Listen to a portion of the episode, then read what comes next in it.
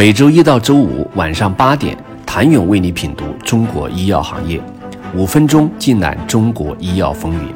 喜马拉雅的听众朋友们，你们好，我是医药经理人、出品人谭勇。新冠药、新冠疫苗、新冠试剂盒等新冠概念是资本市场不确定性中相对的确定性，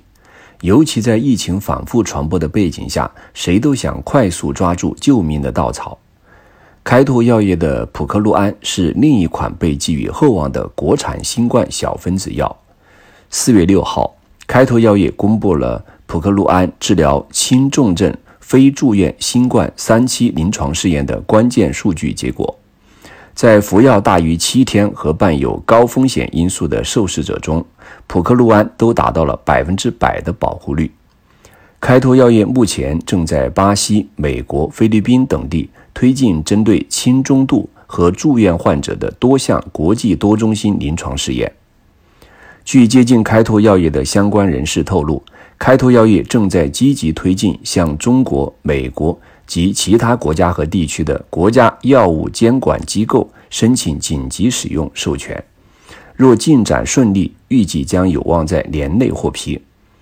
据悉，开拓药业此前已经与复星医药达成了在印度、印尼和二十八个非洲国家的商业化合作协议。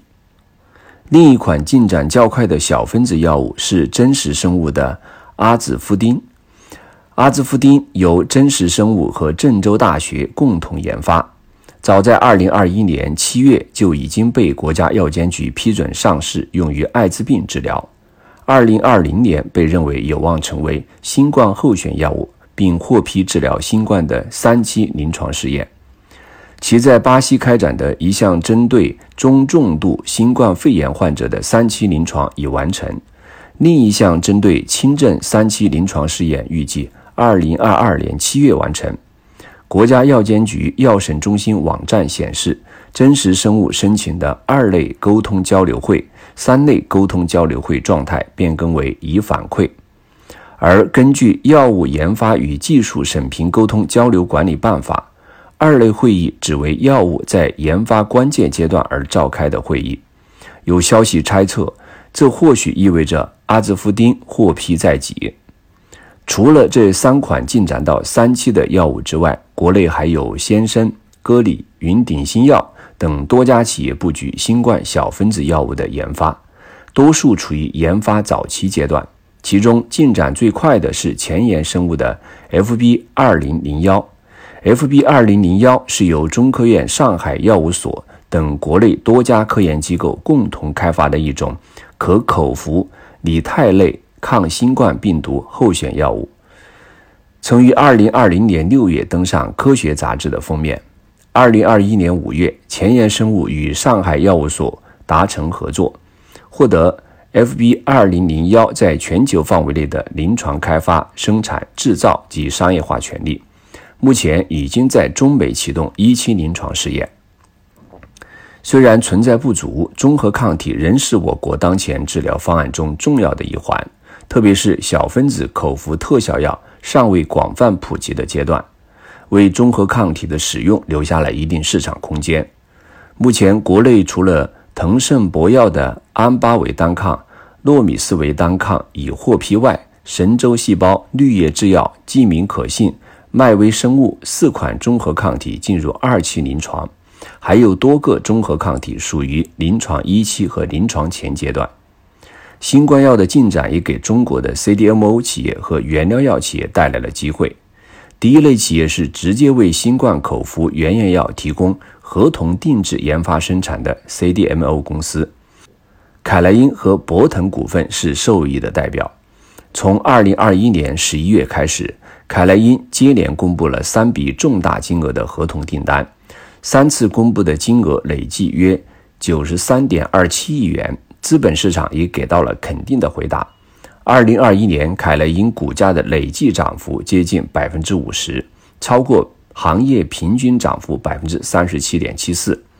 无独有偶，博腾股份公告公布的两笔订单金额约合人民币四十四点五亿元。博腾股份二零二一年的营收约为三十一亿元，其二零二一年累计涨跌幅度超过了百分之一百五。第二类受益企业是获得新冠口服药授权的原料药企业。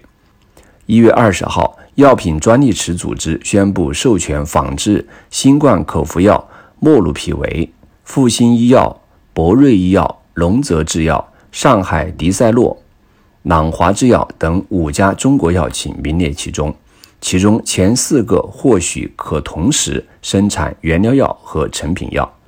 朗华制药或许生产原料药。公布消息后的头个交易日，复星医药、博瑞医药双双开盘涨停，博瑞以百分之二十的股价涨幅收盘，复星医药收涨百分之五点九八。三月十七号，辉瑞的新冠口服药通过 MPP 确认向三十五家药企授权，包括五家国内企业，其中九州药业获授权生产奈玛特韦原料药，华海药业。普罗药业、复星医药、迪赛诺可生产原料药和制剂。此消息公布后，九州药业、复星医药、华海药业、普罗药业四家上市公司纷纷在盘中触及涨停，不过最后收盘都归于平静。第三类受益企业是涉及新冠口服药的流通与销售企业，中国医药是代表性的例子。二零二二年三月，中国医药的股票经历了十三次涨停，整个三月份股价累计涨幅超过了百分之二百三，超过行业平均涨幅的百分之十二点九三。巨额涨幅背后的原因，确实是传言中的新冠合作。二零二二年三月九号，中国医药与辉瑞公司签订协议，宣布在二零二二年度负责辉瑞新冠治疗药的在国内市场的商业运营。谢谢您的收听。想了解更多最新鲜的行业资讯、市场动态、政策分析，请扫描二维码或添加医药经理人微信公众号“医药经理人”——医药行业的新闻与资源中心。我是谭勇，明天见。